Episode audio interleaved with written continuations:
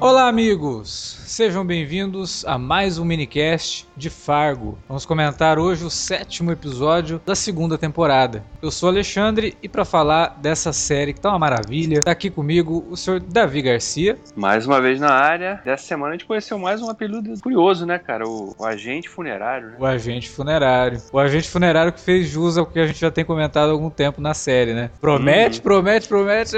Mexe, aí chega e bom. E também, como sempre, com a gente, o Sr. Wilker Medeiros. Exatamente, hoje a gente vai comentar sobre talvez o episódio mais doloroso da série até aqui, né? É, cara, teve uma cena ali que caiu um cisco nos meus olhos aqui, não sei o que aconteceu. Ai, ai. Mas é isso, né? Vamos falar de Fargo logo depois da vinhetinha.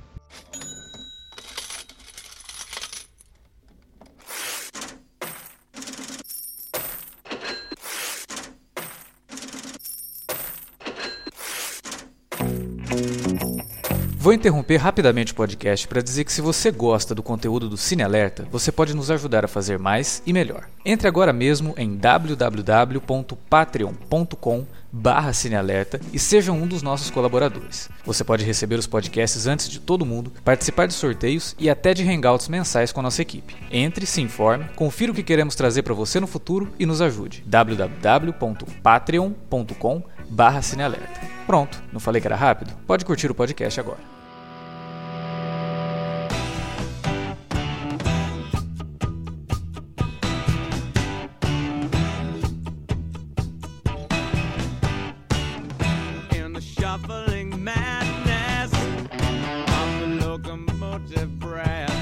Wilker, vamos começar por você. Você disse que foi o episódio com que coleciona os momentos mais dolorosos da série até agora, pelo menos essa segunda temporada. Diz aí o que, que você achou desse episódio tão dramático e que, que momentos foram esses que te emocionaram tanto assim?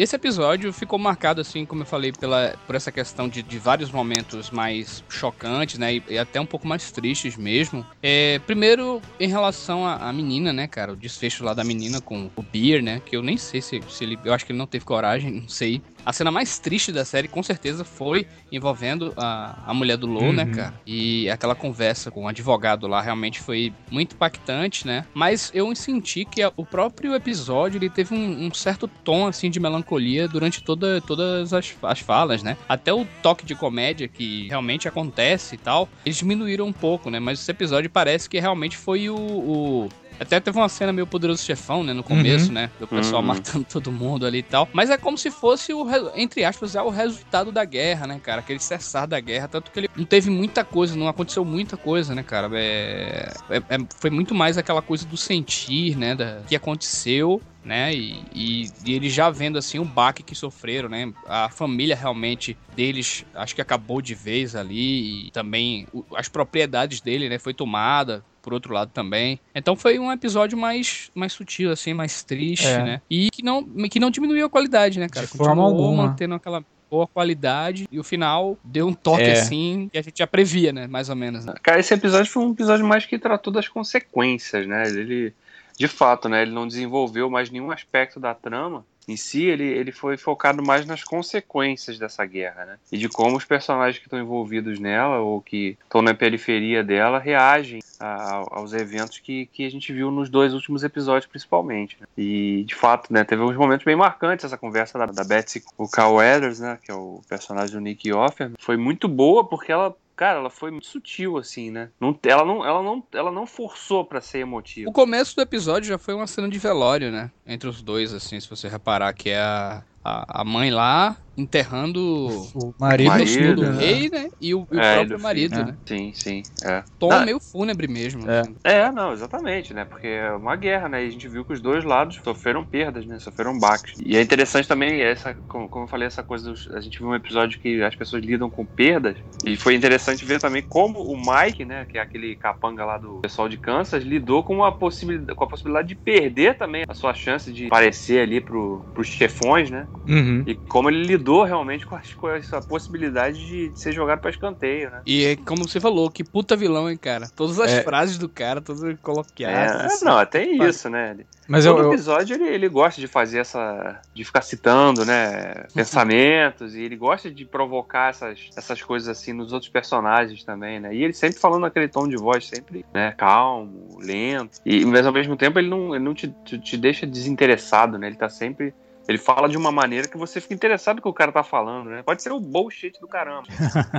ele sempre te deixa interessado, né? Eu gostei muito do que eles fizeram com o Mike nesse episódio, porque abriram muitas possibilidades, assim, em termos dramáticos para ele, sabe? Porque ele deixou de ser simplesmente o capanga fodão. Uhum. É, de repente ele se tornou um personagem que tem um dilema foda, que é se encaixar dentro de uma sociedade totalmente racista, afinal de contas ele é de Kansas. Sim. Né? E ter que provar o valor dele ali, entendeu? Então o, é. o, a subtrama dele teve assim um, um, impacto muito, muito interessante. Eu gostei realmente. Sem falar do que, que um dos principais ali. caras que grandões que respeitava ele se foi, né, cara? O Turco lá, né? É. É verdade, né? Que era o, o gerente do negócio, né? É, é. Então, gerente regional, digamos. É, então realmente achei muito, muito interessante essa, essa jogada da série em pegar o Mike e falar, não, ele não é só esse capanga. Ele é um cara que ele tem uma motivação que vai te tocar, entendeu? É, uma é um negócio que é motivado pela vontade dele de provar que ele tem o valor dele ali, né? É, é, então, como, acho... como que um cara que ele já ele percebe, né, que é, ele, é, ele é tratado como de forma bem, bem preconceituosa, né, pelo, pelos seus pares ou pelos seus chefes ali, e ao mesmo tempo ele tem que lidar com esse conflito, né, de que, cara, eu quero subir no ranking aqui dessa organização, mas essa organização é só formada por racistas, né, e é, é nesse meio que eu quero que eu quero me dar bem, né? vou ter que remar muito contra a maré, né? Talvez, né? Tem, esse, tem toda essa questão realmente que você citou e que, que às vezes até passa desapercebido, né? Numa, numa primeira leitura assim, que você não, não percebe que esse personagem vive esse dilema também, né? Ele é um vilão, claro, isso tá óbvio, mas ele também é uma de certa forma ele é vítima desse, dessa sociedade racista preconceituosa, né? Sim. E a gente não pode deixar de enfatizar isso, né? Não só um vilão, como ele é um vilão extremamente frio, calculista, né? E às vezes até sádico. Sim. É, que é o que ele mostra quando a gente finalmente encontra o Undertaker, né? Que, cara, é muito fargo aquilo. É, mas também o cara, o cara fica não... o tempo todo. Olha, se você não resolver, nós vamos chamar o Undertaker. Ele não, é. eu vou, ter, vou tentar.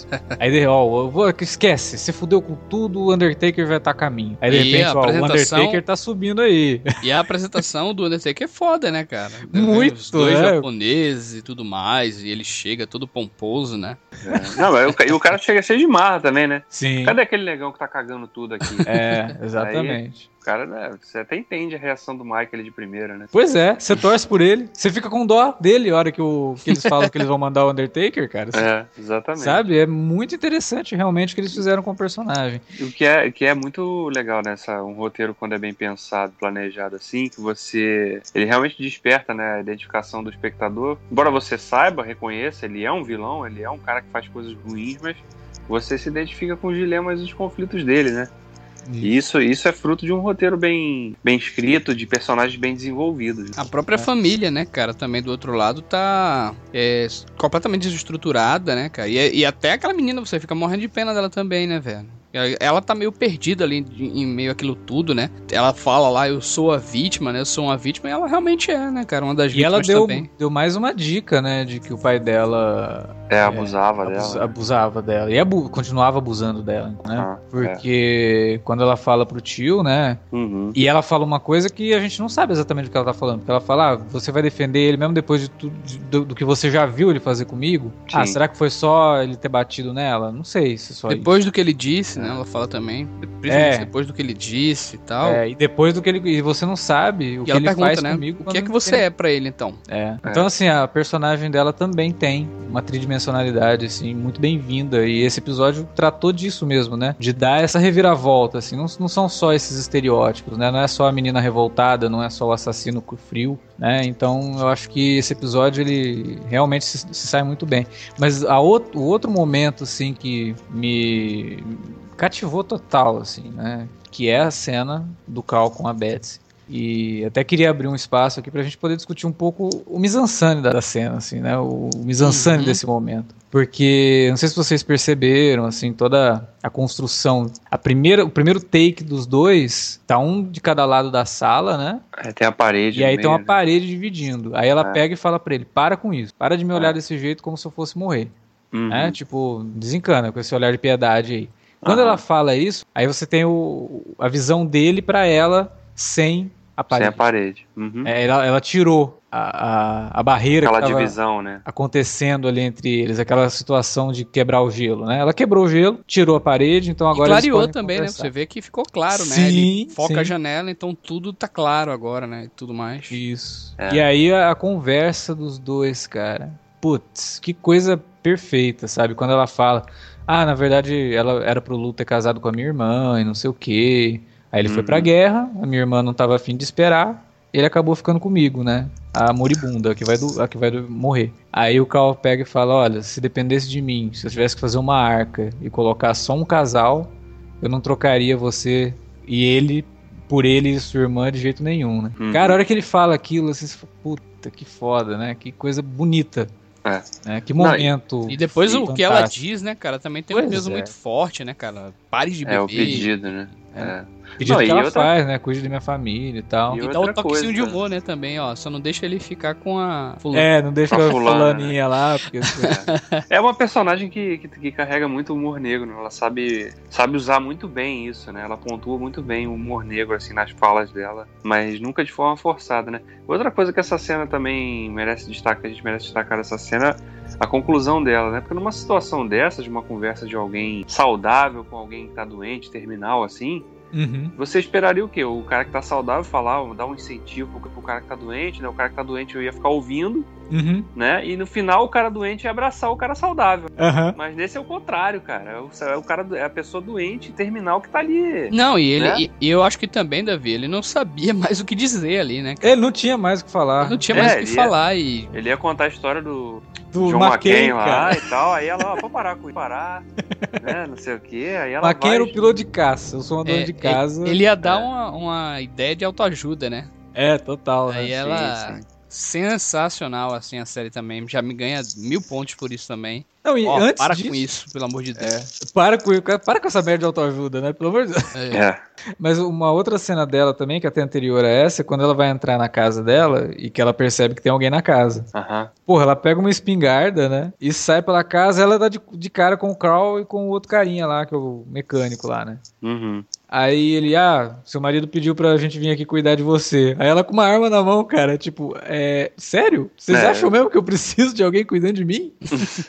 muito bom isso, cara, muito bom. Que, que É. personagem fantástico. Aliás, tem outra cena dela fantástica também, que é a cena dos símbolos, né? Dos que porra é lá. aquela? Eu não entendi nada Ah, daquilo. Vários É na casa, do, na casa do pai, né? Na casa do pai dela, cara. O que, que é aquilo? Eu não entendi aquilo. O pai dela dando uma de Carrie Matheson ali no quarto ali, né? Cheio de, Hieroglifos. de, de, de recortes e de fotos e de, de, né? desenhos, símbolos, né? E Aliás, eu traduções. até. e- até, E tava até ligado a foto das men- da menininha, né, cara, também, né? É, É, porque não, ele, ele ele vai traduzindo né? uns símbolos, e um dos símbolos significa família e tal. É. É, aí eu até postei no Twitter um, um print de um dos. de umas anotações dele lá, que um dos símbolos parece muito um disco voador, cara. Aham, eu vi. Achei assim, cara, que porra é essa? Não, mas É, cla- foi a- claro que a alusão foi ao- a, com certeza a parte alienígena. Essa foi a alusão do Então. episódio, né?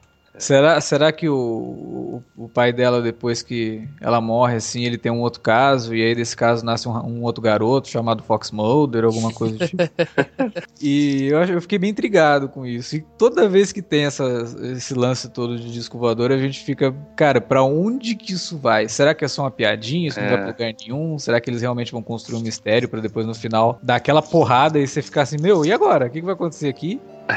né? Então, sei É, lá. pra- mas- Cara, pra quem, como eu, tava achando que aquilo ia ser uma piada do primeiro episódio só e nada mais, e a, e Então. a, e a piada, entre aspas, já tá se estendendo por tempo, pela temporada toda, vai saber, cara, qual é o. Eu, eu, sinceramente acho que é a única coisa que eu não consigo chutar assim nada. É. A gente já especulou sobre, sobre várias coisas aqui, né, da trama, de onde ela pode caminhar, mas essa, essa parte do disco voador.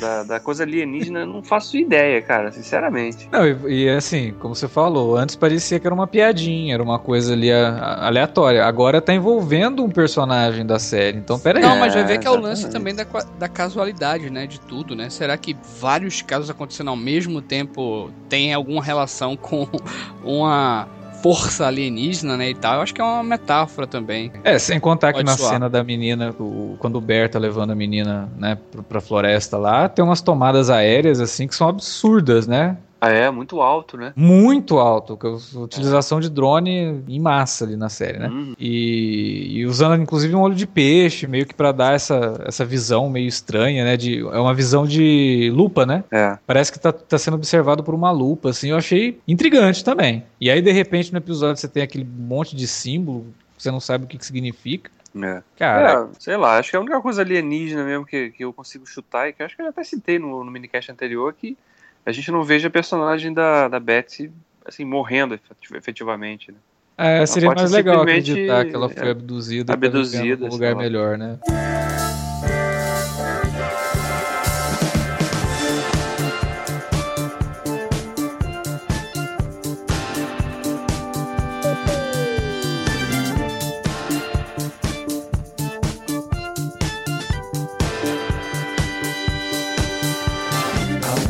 Vocês sentiram é... falta da PEG?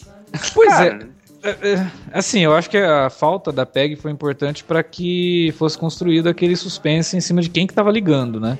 Exato. Pra ser revelado que é o nosso querido açougueiro de Luverne, que inclusive aquele final, cara, olha que mostra ele daquele jeito, com aquela, é. com aquela se garantindo tanto. Eu falei, cara, aquilo que a gente falou no último minicast, eu acho que vai acabar Não, acontecendo e, mesmo. Eu acho que tem outro trabalho de mise também, né, cara, de, de signos e tudo mais, que é o cara quando vai pegar no telefone, a mão dele tá coberta de sangue, né? Uhum. Quando ele atende o é. telefone, é justamente o cara que é o açougueiro, né, brother? Cara, eu acho que vai rolar esse negócio, porque ele foi justamente pro outro lado né? Ele tentou a família Gerhardt, agora ele tá tentando o outro e lado. Qual foi que o é... lance lá do índio, hein? O índio ligou falando que sabia do paradeiro do Dodge. Então, quer dizer, o índio já tá seguindo o, o nosso querido açougueiro. Um comentário, cara, eu não, eu não, tinha me tocado ainda. Tipo, o nome da mãe deles é Floyd. É, é Floyd. É? Como assim, cara? Nome de homem?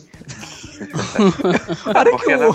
Na Floyd verdade, Gerhardt. É muito bizarro, cara, porque a hora que o cara chega lá, Floyd, vem comigo. Aí ela desce. Não, peraí, o nome dela é Floyd? Eu não tinha pego isso ainda na série, sabe? É, mas acho que eles não tinham citado ainda diretamente, não, cara. Eu não lembro. Eu também, Era então. só Senhora Gerhardt, né, e tal. É, é o mãe, né? Porque... Mãe, exatamente. Eu achei muito bizarro, cara, o nome dela ser Floyd. O que eu, que eu queria citar é o negócio do. que a gente, o Alexandre tinha especulado muito desde o início, né?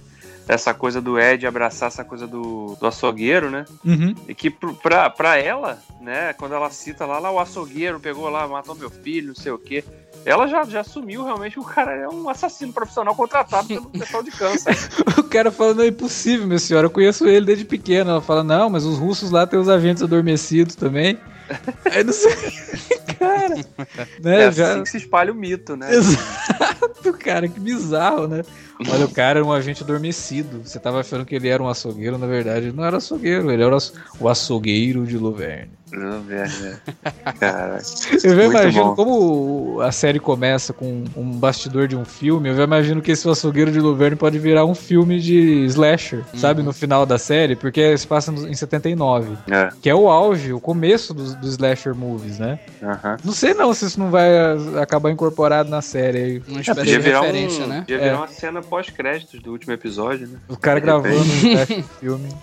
Também. Agora teve uh, um destaque muito grande nesse episódio, né? Até em prints e, e análises, né? E visualmente também um trabalho muito é, luxuoso, assim, sofisticado de, de fotografia, de cenário mesmo, que foi no interrogatório, né? Da, da uhum. senhora Floyd, né, e tudo mais. Teve um peso, né, cara, muito grande aquilo ali. O que, é que vocês acharam? É, cara, eu gostei, eu gostei sobretudo da montagem da cena, daquela sequência né? Porque eles fizeram vários cortes ali, mostrando os outros personagens também e tal. Mas é, é legal porque você vê também um. Você trata de uma outra, uma outra questão que numa situação dessa, a, força de lei, ela não consegue ficar à margem exatamente. Ela acaba tendo que escolher um lado para poder, talvez, minimizar o dano. E tanto que eles chegam a um acordo ali com ela, né? Pois é, Meio que cara. dão, dão uma. Não é perdão exatamente. É meio nome, que o né? lance lá do Pablo Escobar, né, cara? Vamos se unir aqui com os bandidos aqui pra matar esses caras que estão destruindo tudo.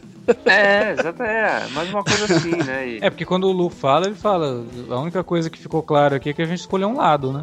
Exatamente, ele deixa isso bem claro. E ela até ficou, eles falam negócio de morte, fala, ah, peraí, como assim? A morte não entra nisso aqui? Mas isso é um fundamento. Não, peraí, meu senhor, falando de morte daqui pra frente, do que tá, passou pra trás a gente esquece.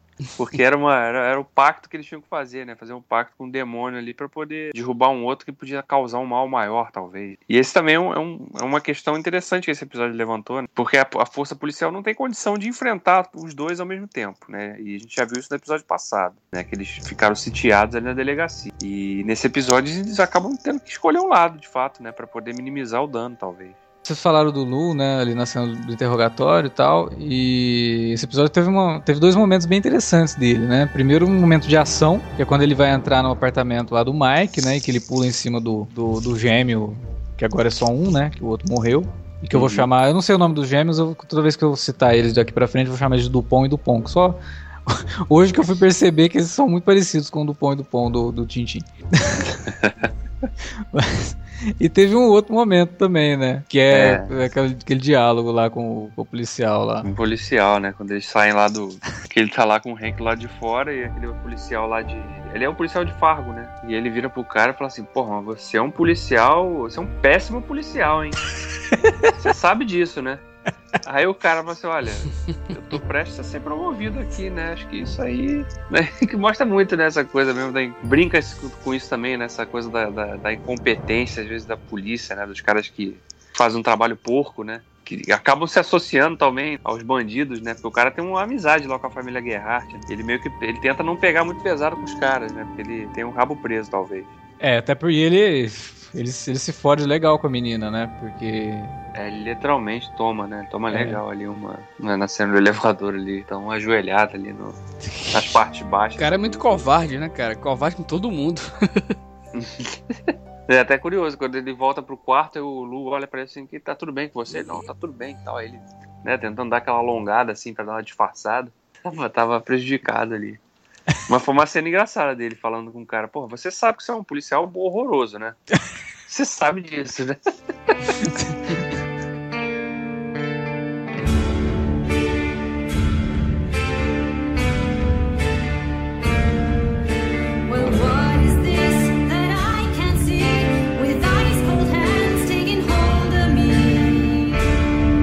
Muito bem, era isso que tínhamos pra comentar sobre o sétimo episódio da segunda temporada de Fargo. A gente fica por aqui, mas não se esqueça, ainda tem as leituras de comentário. Então, fica por aí. Se você não quiser ouvir, você pode parar, mas fica. Os comentários são sempre bacanas, então aguarde um minutinho. Daqui a pouco a gente volta com os comentários do último minicast de Fargo.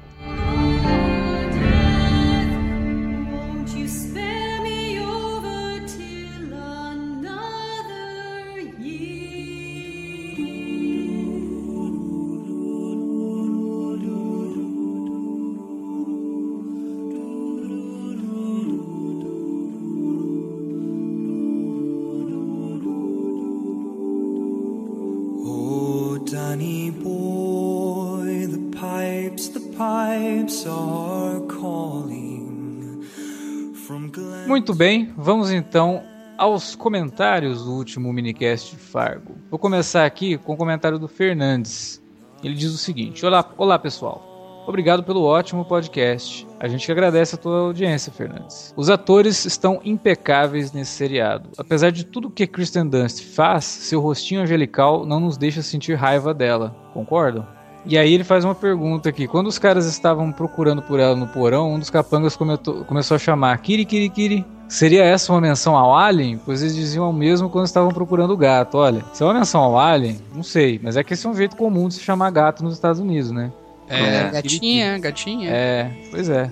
Mas uma, uma, uma boa observação, né? Pode ser. Vai É, que. eu não tinha, não tinha pensado nisso não, cara, mas pô, se a série brinca com um negócio de tema alienígena, né, e tal, Faria sentido, lá, né? né? é, sim. Cara, vou ler o comentário que o Anselmo Gomes deixou aqui, bem legal, ilustrativo. Que ele até colocou a tradução inteira do, do poema que a gente viu o Mike Milligan recitando na, no episódio 6, né? Uhum. Que foi um momento bem catártico também do episódio. Ele fala o seguinte: Oi, amigos, sobre esse episódio, gostaria de atentar para o poema recitado pelo Milligan, quando eles partem para o ataque à casa desprotegida dos Gerhards. Trata-se de Jaguar, Jaguadarte, escrito por Lewis Carroll, autor do, do Alice no País das Maravilhas, e que foi traduzido magnificamente pelo poeta Augusto de Campo. O poema foi publicado originalmente na obra Alice através do espelho. Aí ele colocou na- no comentário dele a transcrição inteira do poema, né? Então, se você está ouvindo aqui, eu deixo o convite para que você se bate essa curiosidade, né? Para saber exatamente, pegar um pouquinho mais a fundo o que, que o Milligan falou. Leia um poema lá.